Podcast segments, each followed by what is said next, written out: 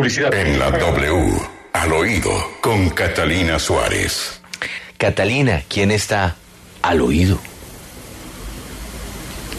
Buenos días, Juan Pablo. Hoy estamos al oído del eterno caso del expresidente Álvaro Uribe, un debate que suscita amores y odios, pero que en este caso específico no debería observarse bajo la lupa de la simpatía política, sino de la verdad que sustentan las pruebas, pues es la única manera de que la justicia sea creíble.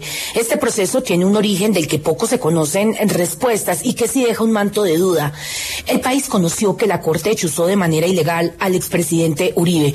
Todo el que conozca el proceso sabe que hubo vicios de procedimiento por parte del alto tribunal al interceptar al expresidente por error y decidir darle continuidad pese a las advertencias del analista del CTI. Uno se pregunta, ¿será que en este país a veces funcionan como dos constituciones? Porque miren, luego de saber que no era la persona a la que debían interceptar, siguieron escuchando sus comunicaciones durante 32 días. Es como si existieran de verdad dos constituciones en Colombia para el expresidente y otra para el resto. Se pregunta uno, ¿por qué no ha pasado nada en contra de los que interceptaron ilegalmente al expresidente? ¿Acaso el fin justifica los medios? ¿Y ahora qué?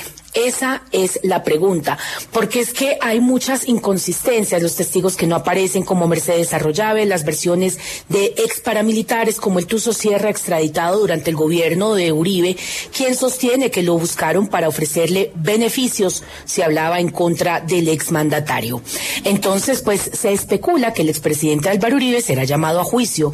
El Tribunal Superior de Bogotá no aceptaría la preclusión de su y Fiscalía acusará.